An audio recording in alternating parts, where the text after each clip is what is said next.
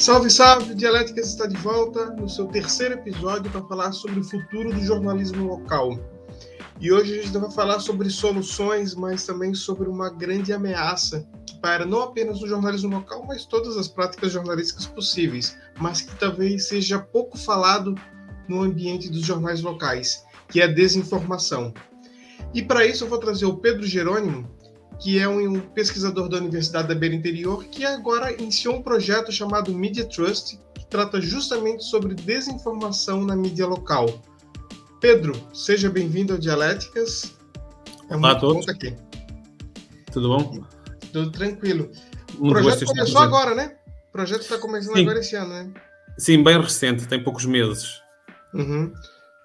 O Pedro Jerônimo, antes de, de, estar coordenando o Media Trust, ele foi também pesquisador do projeto Remedia Lab, mas isso a gente vai conversar em um outro episódio a respeito do projeto Remedia Lab. A gente já comentou um pouco sobre ele também nos episódios anteriores sobre o projeto GPS JOR da Universidade Federal de Santa Catarina. Se você está chegando agora ao nosso programa, a gente divide o quadro, o nosso programa em três quadros, e o primeiro quadro é a tese, onde o nosso convidado vai fazer uma explicação rápida sobre, de mais ou menos 4, 5 minutos, sobre o que, que é esse projeto que está agora começando aqui em Portugal.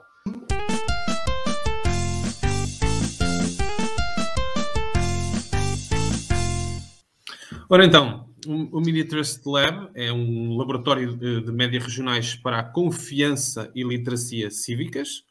É um projeto eh, iniciado eh, em agosto do ano passado, embora efetivamente só tenha começado a dar os, os primeiros passos nos últimos três meses, sensivelmente, muito graças, uh, aproveito sempre esta oportunidade de agradecer publicamente a quem ajuda a, a, a desenvolver este projeto. Uh, neste caso, tivemos uma colega espanhola que visitou a Universidade da Beira Interior. Como dizia o Giovanni, já estive no outro projeto e isto é uma tradição na Universidade da Beira Interior da pesquisa em entornos média regionais e, e do jornalismo local.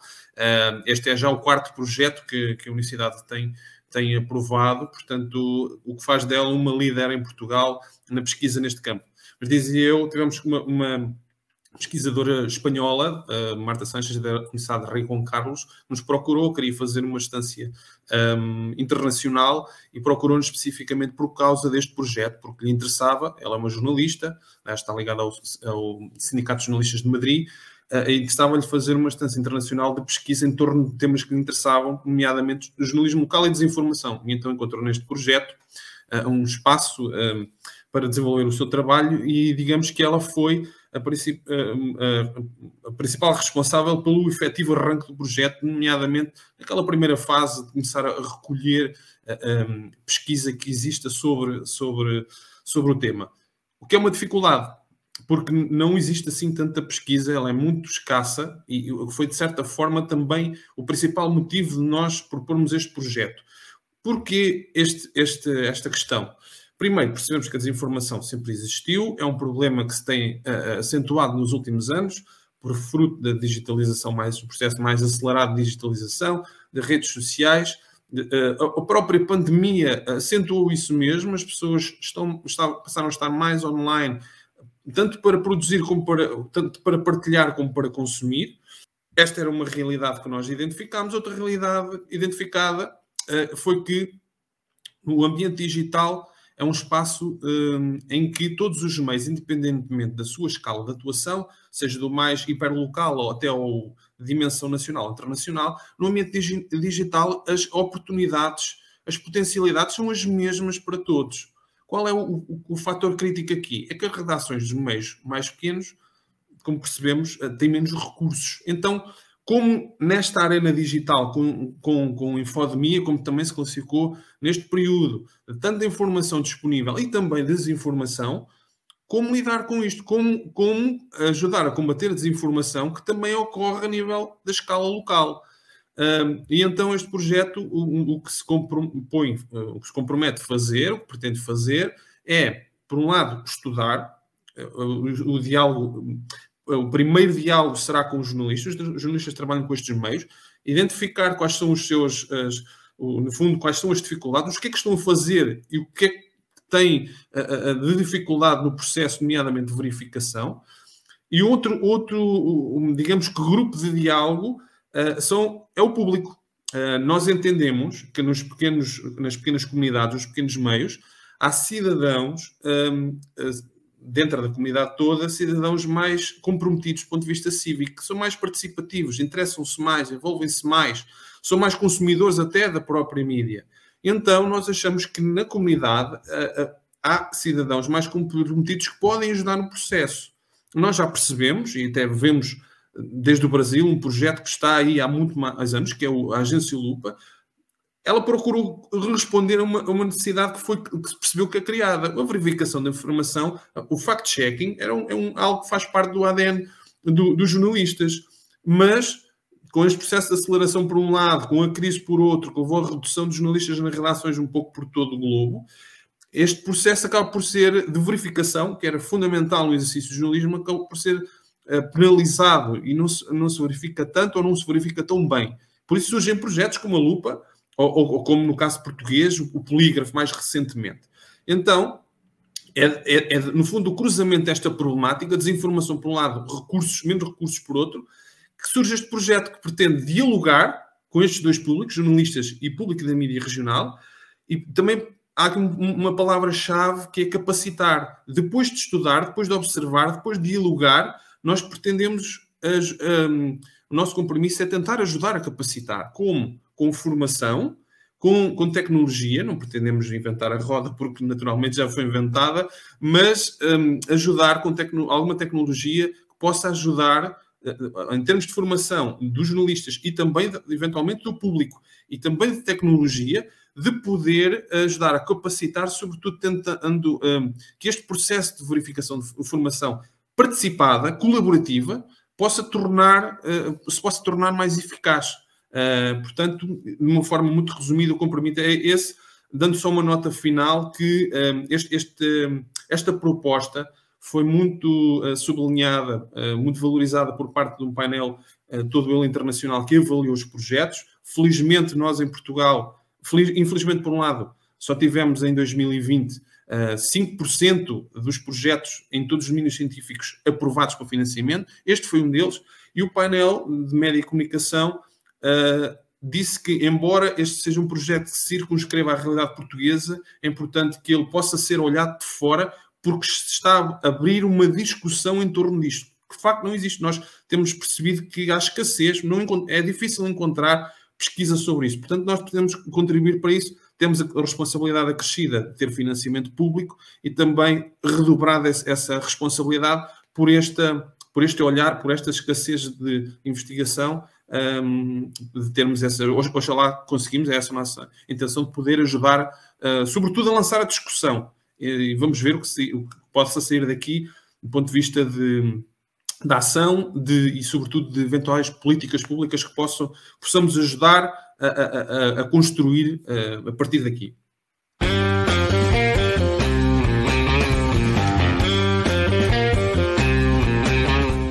Pedro, acho que para começar a gente precisa fazer algumas definições aqui, até para o público que está ouvindo. Desinformação, a diferença para fake news, que é importante fazer essa, essa, distinção. E tu falou também o termo infodemia, que talvez não seja um termo ainda tão popular, apesar de que já deveria ser, né? Uhum.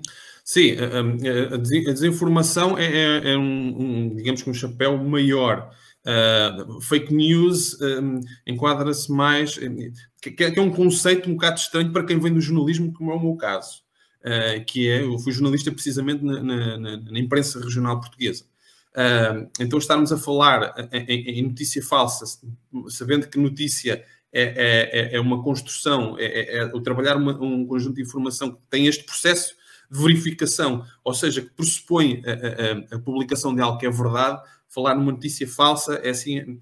É, é, é, um, é, um, conceito estranho ainda, ainda assim, embora que se tenha popularizado, mas para o público em geral, fake news são, são, são, são conteúdos de informação com forma, de, com formato de notícia, mas que uh, incluem aquilo que não se espera de uma notícia, que é, que é uh, ter mentiras, e que são construídas de uma forma deliberada. São, são, são conteúdos que são um, estrategicamente concebidos para ter este formato de notícia, para o público em geral pensar: olha, é uma notícia, tem esse formato e até se calhar está publicado num site que até uh, que tem, tem aspecto de ser um site de um, de jornal, de uma rádio, de um, de um órgão que, que nós associamos a, a, exercício de jornalismo e que publica a verdade. Uh, no fundo, tem este, esta imagem. Uh, desinformação é algo mais amplo, não implica esta haver uma estratégia deliberada em querer enganar o outro. A desinformação pode ir desde uma escala menor, em que todos nós, todos os dias, tropeçamos ou podemos tropeçar, que é, por exemplo, alguém que está a publicar um conteúdo. Um, um, pode ser de certa forma satírico, incluir algumas coisas que são verdade, outras que não são verdade, ou um conteúdo que não está, não é, não, não tem precisões, não está devidamente contextualizado, tem algo que não, não, não tem algum elemento de erro, por exemplo, e que nós eh, nas redes sociais facilmente, olha, o amigo partilhou, eu vou partilhar também, porque deposito confiança na pessoa a partir da qual eu assisti aquela informação, então eu partilho, e isso acontece, e até entre jornalistas, isto entra aqui no outro, num parênteses, um, um, um, estudo eh, que estou a fazer por via de entrevistas com esta colega espanhola que falava há pouco, uh, exploratório entre Portugal e Espanha, perceber uh, entre jornalistas de mídia regional dos dois países um, como é que está a decorrer este processo. E uma das perguntas que fazíamos é, ou uma das coisas que identificamos é que há uma tendência natural de qualquer utilizador, inclusivamente dos jornalistas, de partilhar informação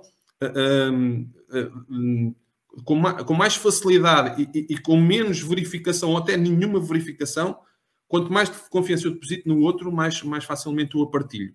Uh, digamos que a desinformação é algo mais amplo uh, e, e, que não, não vai, digamos, fake news é algo mais malicioso, mais estratégico, mais, mais com essa intenção deliberada. A desinformação uh, inclui muitas outras coisas não tão, digamos, menores, sem essa, sem essa intenção prévia. Pode ser coisas que nós partilhemos sem nos darmos conta.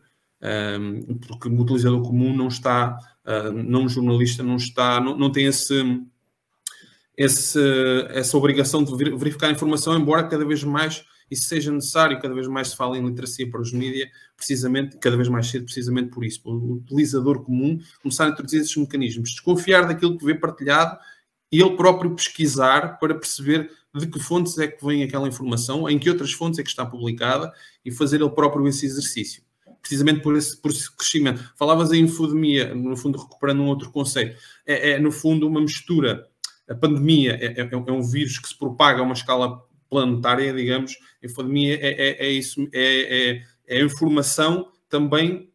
No fundo, é um não diria excesso de informação, mas é uma avalanche, é, é, uma, uma, uma, informação que se propaga muito rapidamente, da mesma forma que este vírus, Covid-19, se propagou por todo o mundo.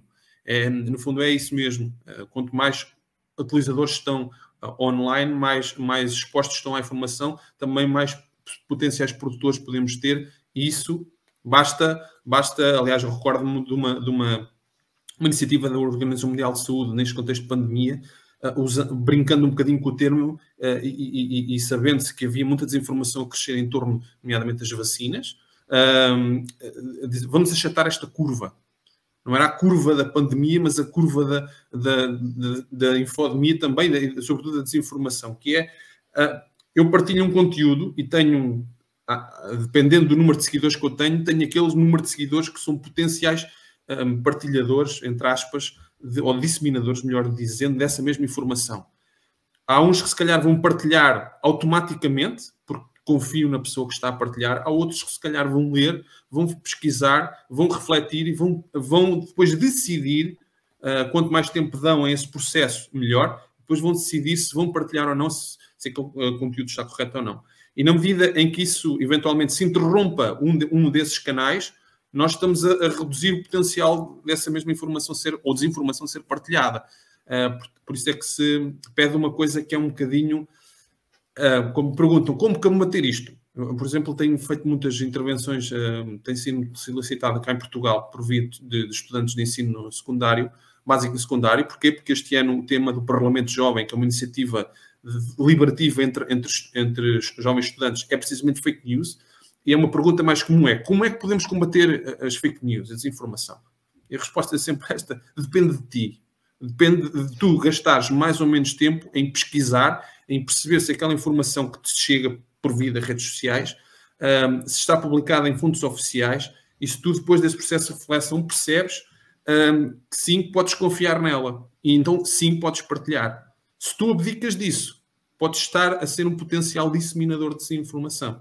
Um, digamos que um, alonguei-me aqui um pouco, mas, mas, um, mas resumidamente é, é, isso.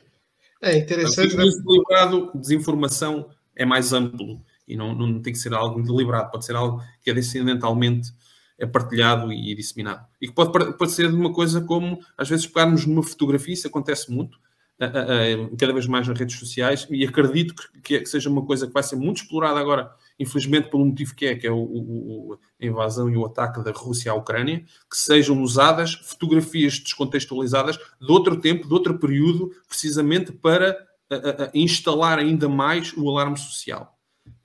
E basta pegar uma fotografia que é real, mas que não é de agora, mas que eventualmente é de outro país ou de outro ano, e introduzir-lhe um texto, dizer-me, imaginem, um, um, exercício militar, partilhar uma fotografia de, um, de uma, uma, fotografia em que se vêem paraquedistas ou um, qualquer exercício militar com, com, uma dimensão assim massiva. E partilhar associando um, as tropas russas estão a invadir a, a cidade de Chico. Infelizmente já estão. Kiev, como ouvimos há pouco, mas, um, mas esta é uma forma de desinformar. Pega-se em fragmentos da, da realidade e, e partilha-se. Quem o faz na primeira vez até pode ter o interesse, pode, por um lado, ter o interesse em, em, em enganar, mas também pode não ter. Pode, se calhar, não ter eh, feito o seu exercício. Deixa cá ver de onde é que é esta fotografia. Não, ter, não usar, por exemplo, um mecanismo como o Google Reverse Image, permite um, a, a fazer uma pesquisa e perceber onde é que aquela imagem está publicada. Esta, esta, este exemplo que eu dei, das fotografias, é um exemplo muito, entre aspas, clássico de, de, de partilha de desinformação. Porque a imagem tem impacto, e nós sabemos nas redes sociais, um, a imagem, fotografia ou vídeo são os conteúdos que têm mais, que, no fundo, que geram mais engagement e que nos chamam mais a atenção. E às vezes vemos a desinformação muito, muito por, esse, por essa via. Há outros exemplos, mas este é um deles. Ô Pedro, uma coisa interessante que você falou agora sobre essa questão do uso da imagem, informação antiga.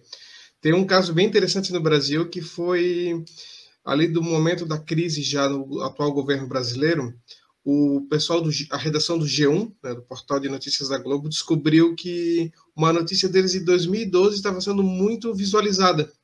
Que notícia era essa? Era a notícia que o Brasil tinha virado a sexta maior economia do mundo. Ou seja, claramente foi espalhado isso. No caso do Brasil, acho que já sabes muito bem, a desinformação ela tem um canal oficial, praticamente chamado WhatsApp, né? agora o Telegram também. E simplesmente as pessoas começam a compartilhar notícias, as pessoas não prestam atenção na data, e é um bom exemplo de uma notícia que não é fake, uma notícia real, mas é desinformação porque ela está sendo colocada em uma data errada, né? Ela está desinformando a pessoa mesmo utilizando uma notícia real, verdadeira, verídica. Tu falaste aí no WhatsApp já agora, nós em Portugal, por via da, da pandemia, assistimos pela primeira vez um fenómeno. Um, no, Brasil, o WhatsApp está muito, muito enraizado, faz muito.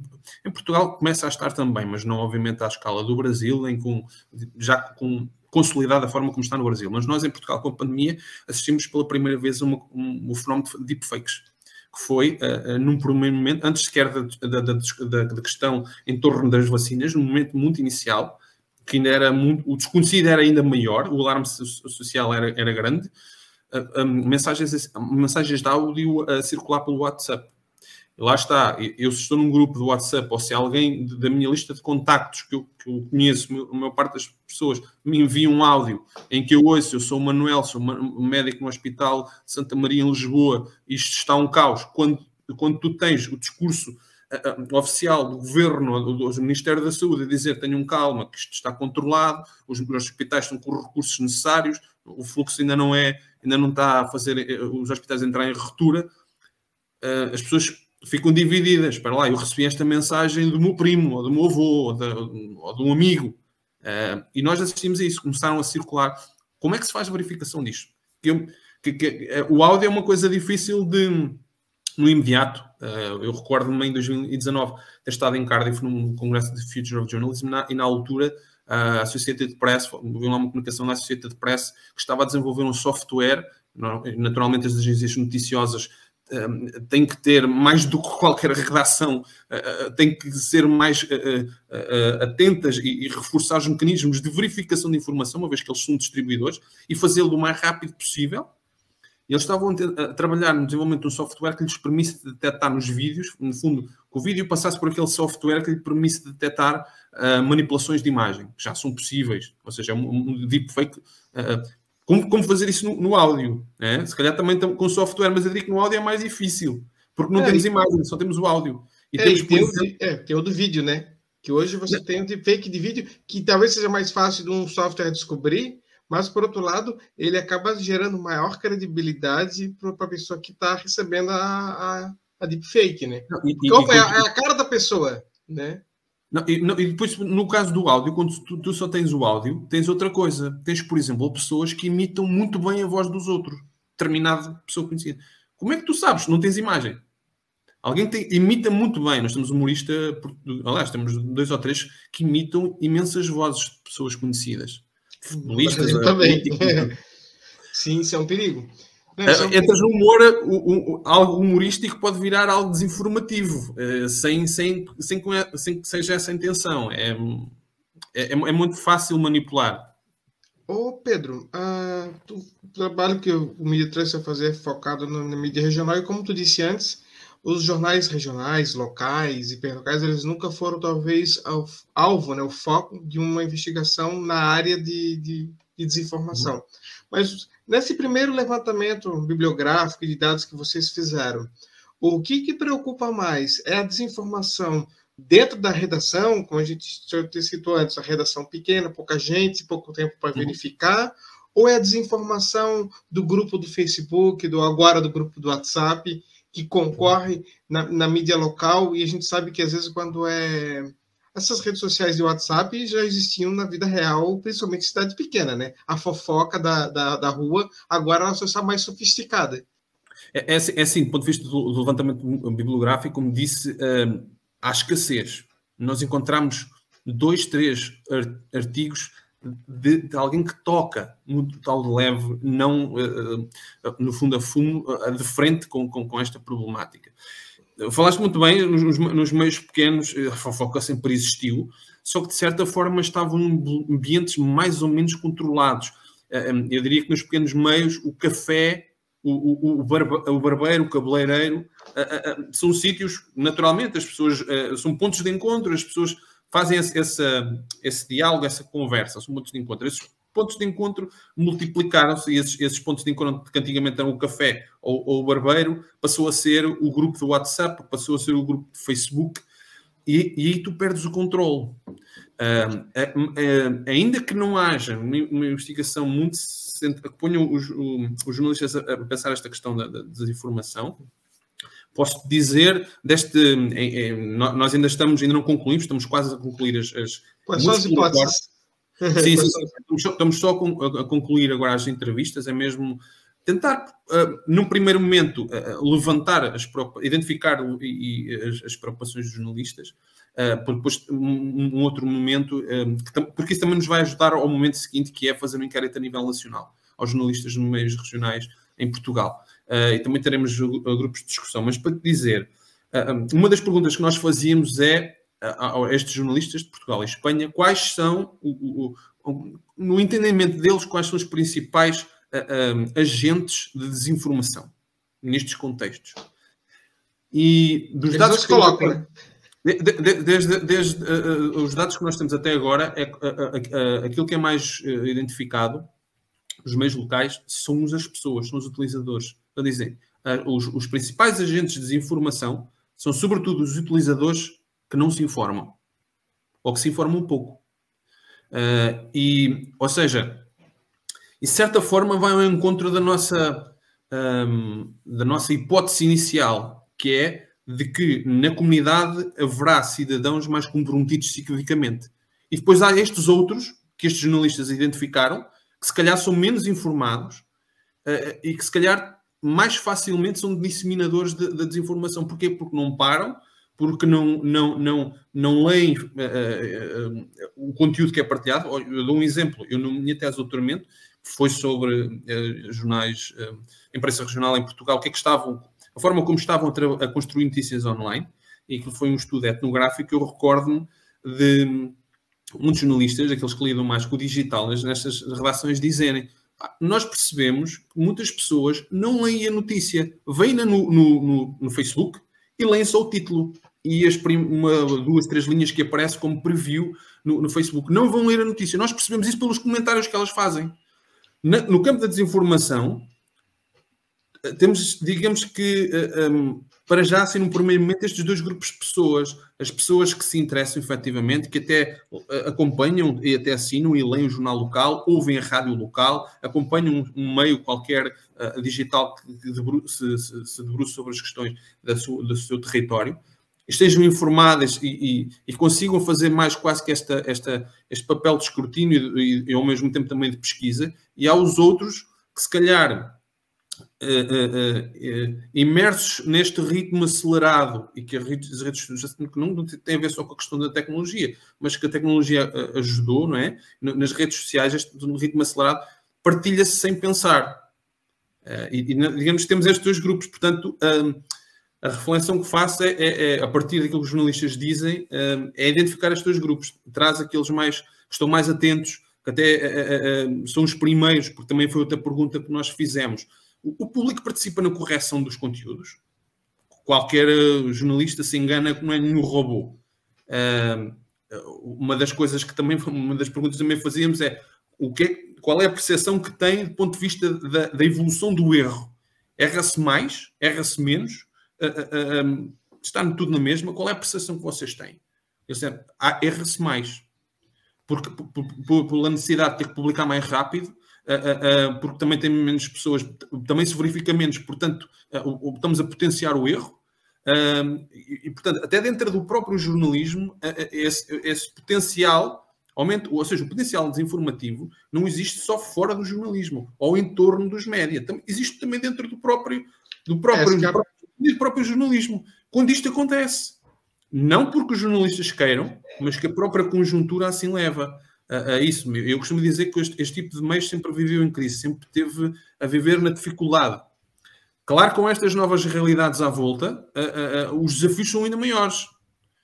Por, por, por, isso é que achamos que estes, esta realidade destes jornalistas é, que estão num, universo de, de, de, de, formação correta e de, cidadãos informados e criticamente ativos, participam, mandam logo um e-mail ou uma mensagem no Facebook a dizer atenção que vocês se enganaram nesta data, ou não é essa pessoa, é outra.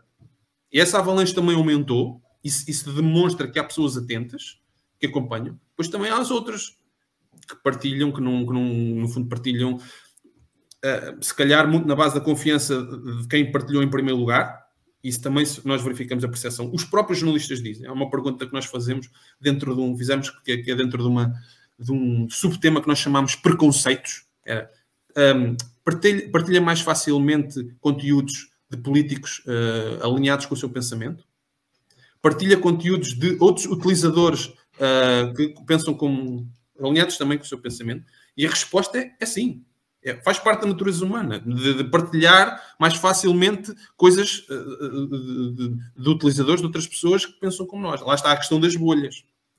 As pequenas bolhas que vão formando e que depois isto com algoritmos e afins acaba por, por, um, por ter uma influência muito grande, por, por nos excluir, sobretudo, um olhar do mundo que é importante para nós, mas nem, nem sempre é aquele que é mais confortável no qual nós gostamos.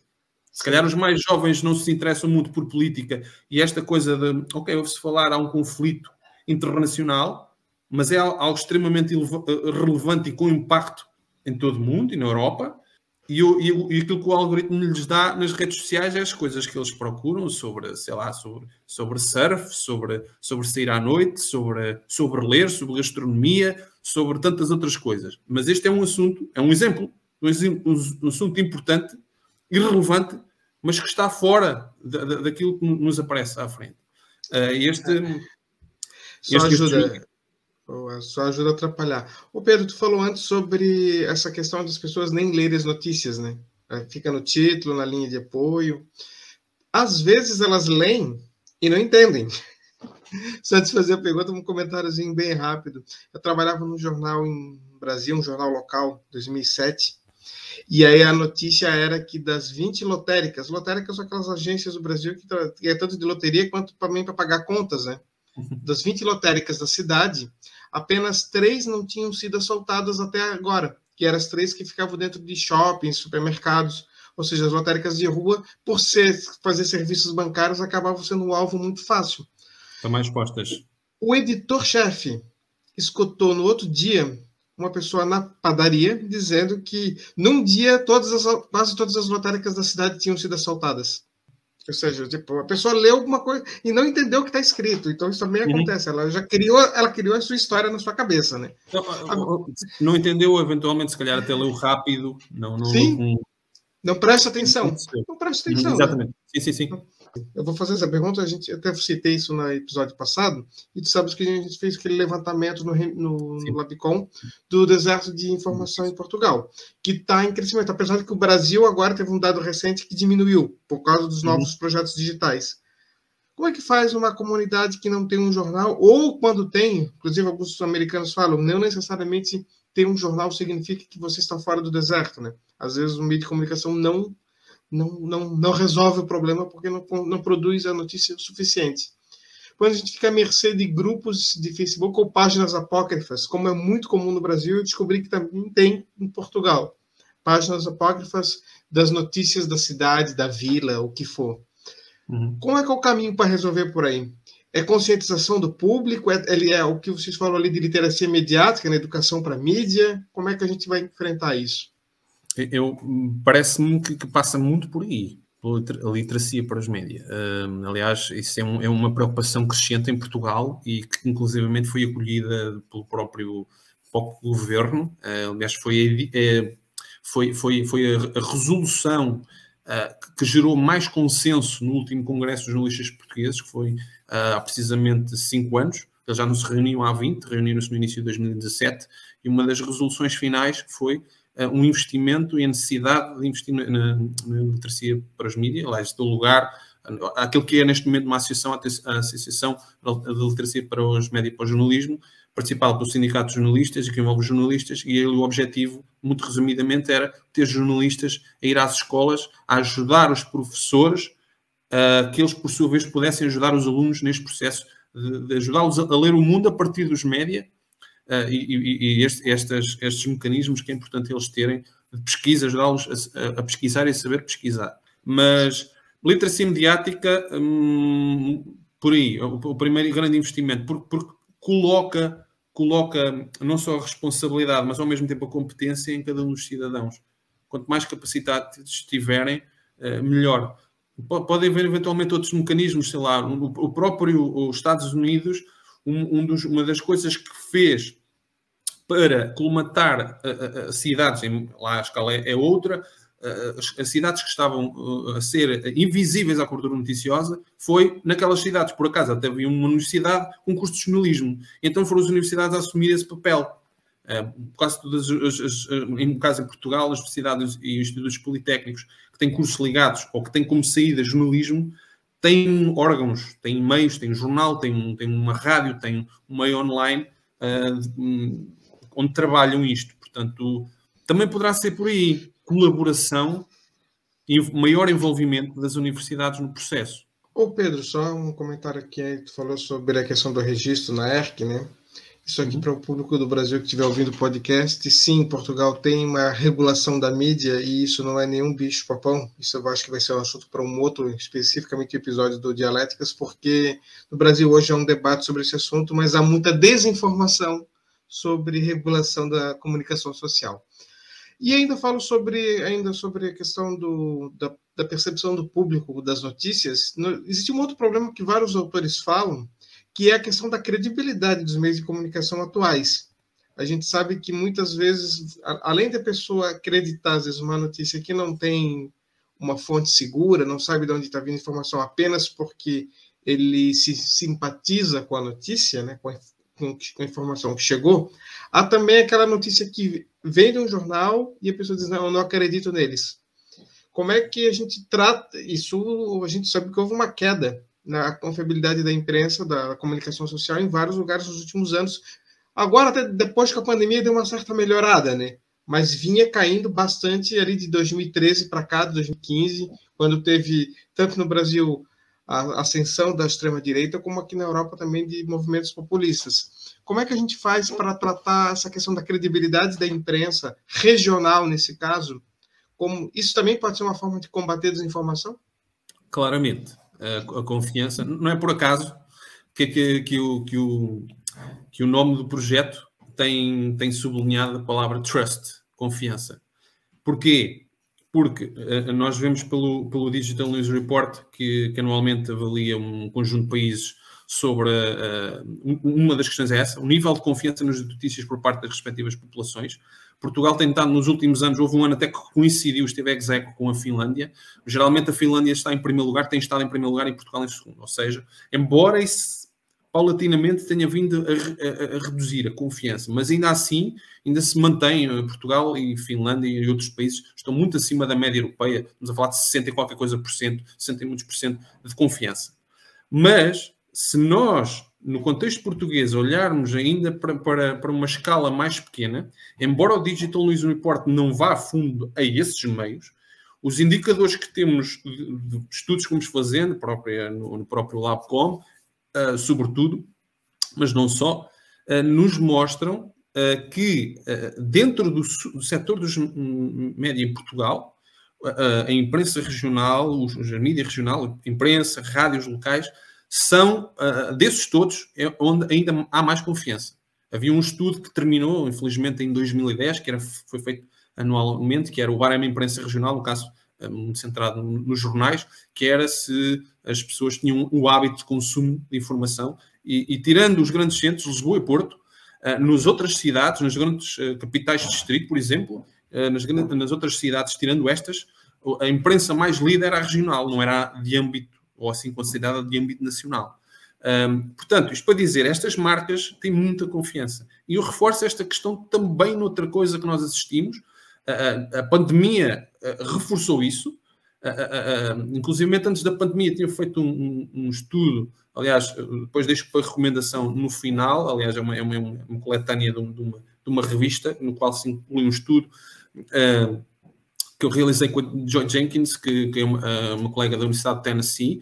Basicamente, fizemos um, um estudo uh, a cinco países: Portugal, uh, Portugal, Finlândia, França, Alemanha e Reino Unido. e uma, aquilo que passou por entrevistas a jornalistas, nós percebemos, porque uma das questões que lhes fizemos foi, isto para, para tocar na confiança, uma das perguntas que nós fazíamos é, identifique-nos um momento, um trabalho, em que, na história daquele meio, em que aquele jornalista entrevistado uh, uh, uh, estava a trabalhar, na história deste meio, deste, no seu percurso aqui, qual foi o trabalho, o momento em que tenha considerado que aquilo que faz e que a redação faz foi significativo, foi determinante para a vida da comunidade das pessoas. É curioso que todas as pessoas, a maior parte dos jornalistas não é, não é, não é por acaso, mas, mas, a maior parte dos jornalistas uh, entrevistados aqui em Portugal é num território da região centro, que é, uh, é a região em Portugal que mais meios regionais tem, e todos diziam, embora de pontos distintos, é curioso que todos responderam a mesma coisa. Identificaram os incêndios de 2017 que devastou uma, uma, aliás, um caso do sítio de onde eu provenho, que é, que é a cidade de Leiria, uh, havia o maior pulmão, que era o chamado Pinhal do Rei, 80% desse, desse, desse espaço de, de, de, árvores ardeu por completo. Isto para dizer o quê? As pessoas naquele momento, eles relatavam isso, as pessoas, porque não sabiam para onde o fogo estava a ir e até que ponto a sua terra, os, os, seus bens, a sua família, os seus familiares até mais distantes, estavam, até que ponto estavam em risco, as pessoas ligavam em primeiro lugar para o jornal ou para a rádio, antes sequer de ligar para os bombeiros, para a proteção civil ou por qualquer outra entidade. Principalmente rádio, né? Também já tinha recolhido estes indicadores durante a tese. Alguém me dizia, o, o, o, nosso jornal é o primeiro balcão onde as pessoas vêm apresentar os seus problemas. Nós muitas vezes somos intermediários, ou somos distribuidores disso. Esse problema tem que resolver nesta instituição, este é naquele organismo. Porquê? Porque as pessoas confiam. É a Secretaria de Serviços Urbanos. Por isso, por isso, este capital de confiança que, que, que os meios regionais têm penso que deve ser uh, aproveitado precisamente para combater, ajudar a combater a desinformação que circula.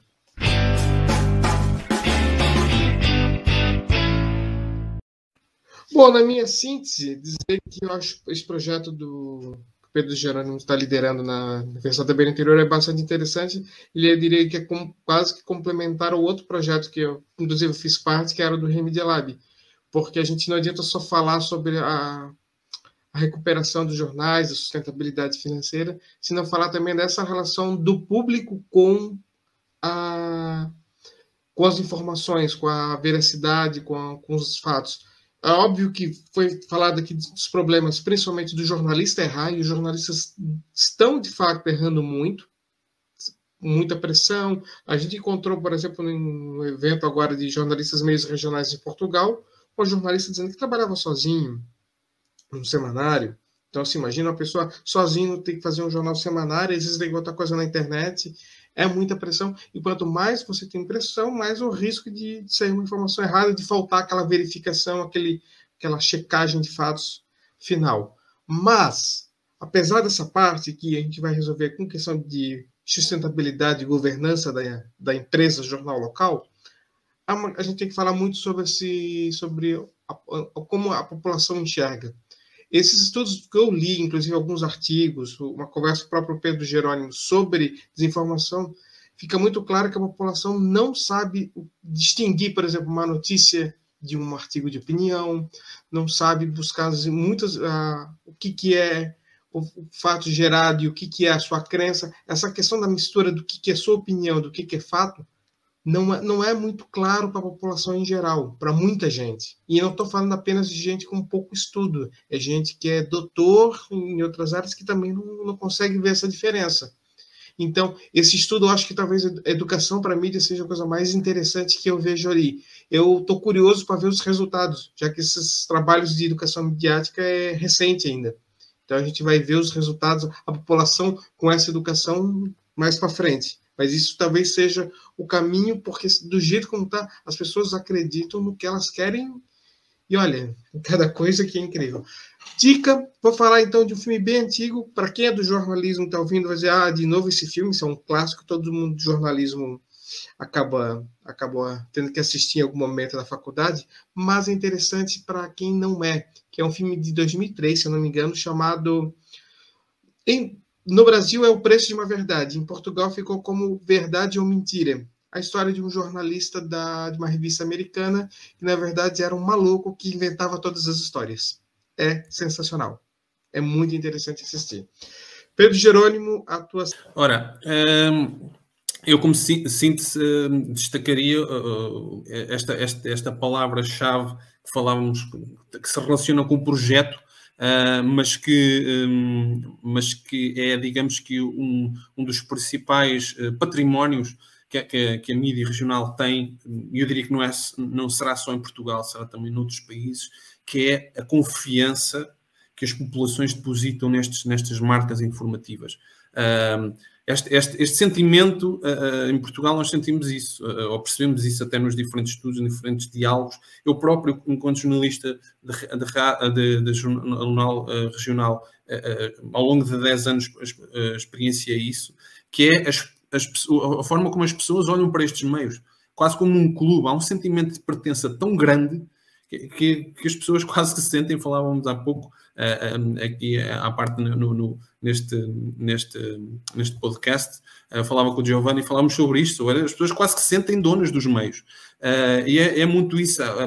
O, o, nível de confiança é tal que leva a que elas se sintam assim e depois recorram a estes meios quase que por tudo e por nada. Porque confiam que vem ali alguém que, com, com quem podem dialogar, que, que podem questionar, porque reconhecem que é alguém que os representa, que questiona, que, que, que, que as ajuda no, a, a, obter a informação que precisa para o seu cotidiano e tomar as suas, as suas decisões. Isto é importante, não só para as populações estarem informadas, como também para ajudar, a, a, de certa forma, a combater a, desinformação.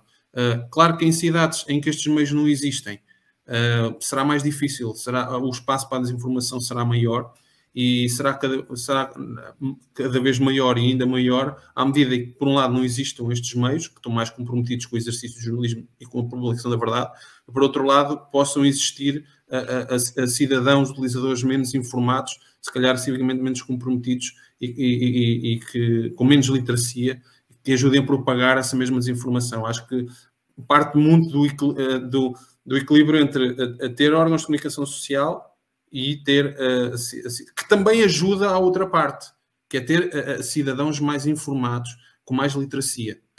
Ora, eu, eu deixaria duas dicas, uh, neste caso de leitura. o Giovanni falava aqui num filme, e eu lembrei-me, este, é este, digamos que é a segunda dica que não estava prevista, mas que eu introduzo, que é um livro chamado Fábrica de Mentiras, Viagem ao Mundo das Fake News. É, é, é um livro escrito pelo jornalista português Paulo Pena, curiosamente é, é consultor do Media Trust, é o jornalista que uh, mais tem investigado, e aqui investigado não do ponto de vista académico, é o jornalista que tem feito mais uh, jornalismo de investigação em torno da desinformação uh, há, mais, há, mais, tempo. E, e, ele publicou este livro um, ehm, que uh, chamado Fábrica de Mentiras um, ehm, e que eu recomendo. Uma outra recomendação, esta de leitura mais um, ehm, académica, não recomendo um artigo, recomendo um conjunto deles, uh, que foram reunidos um, há pouco tempo na, no, na, revista Journalism Practice, uh, e é uma edição especial chamada The State of the News Beats. É um olhar um, pouco por, por, diferentes geografias uh, sobre precisamente o estado deste, não tem, tem uma tradução, um, esta beat, no fundo, o jornalista que que faz cobertura de esporte, portanto, pressupõe-se que esse jornalista seja mais informado sobre esporte. Tem outro que faz, aquele que tem eh, diariamente ou regularmente faz a cobertura dos casos de polícia que, ou que está no, no, nos, nas salas de tribunal e que acompanha, que, tem, que é mais especializado naquela área. E há esse olhar. Dentro desses, desses neste caso são oito artigos, numa edição um, eh, coordenada pelo professor uh, da Universidade Israelita Svai Reich. Ele trata muito, tem estudado muito esta questão das rotinas jornalísticas é, no fundo, o percurso que ele tem, os contributos que ele tem trazido a nível da pesquisa académica. E nesse conjunto há um, o, o tal artigo que eu falei há pouco, um, desenvolvido pela, pela, John Jenkins e por mim, é, esse sim focado nas news beats de, de, de, dos meios uh, locais, regionais, de cinco países. Portanto, ficam estas duas recomendações, ambas de leitura, um, a que se associa àquela que o Giovanni já, já, já fez de um filme, para diversificar um bocadinho aqui o consumo informativo. E você já sabe, todas as dicas e tudo que foi citado aqui nesse episódio você encontra no site dialéticas.com. Pedro Jerônimo, muito obrigado pela participação e te desejar um bom, bons trabalhos e um bom sucesso aí nesse projeto novo. Obrigado. E eu, eu agradeço e retribuo, que também sei que, aliás, temos conversado muito sobre estes temas, fora do âmbito de dialéticas, claro, mas, uh, mas também para a tua pesquisa de doutoramento e, e para as outras pesquisas, nomeadamente a do, Deserto Notícias, que está aí aberto um caminho a prosseguir e acho lá que, que, que leva a bom porto, sobretudo, a conhecer melhor a nossa realidade para que possamos uh, agir e, e, e torná-la melhor do ponto de vista informativo. O Dialéticas vai chegando ao fim e agora eu anuncio aqui um Call for Podcast. Ah, se você tem uma pesquisa, um artigo, um livro, um projeto e quer divulgar ele, nós estamos com um espaço aberto para ao longo do ano para você vir aqui participar também do Dialéticas. Lembrando que a gente recebeu várias pessoas, vários estudantes de doutoramento ano passado, inclusive uma delas que está ajudando a fazer o Dialéticas também, que é a Luana Viana, que começou como uma convidada aqui. Então, até a próxima semana. Deus. O Dialéticas Podcast é uma produção independente criada por pesquisadores da área da comunicação com o objetivo de divulgar a produção científica na área das humanidades, sobretudo da comunicação. Este podcast não possui vinculação com nenhuma instituição e nem fins lucrativos. Você pode entrar em contato conosco pelos nossos canais de comunicação. Nosso site é o dialéticas.com, o nosso e-mail podcast@dialéticas.com. Estamos também nas redes sociais, arroba Dialéticas no Instagram e no Twitter. No YouTube é arroba Dialéticas Podcast.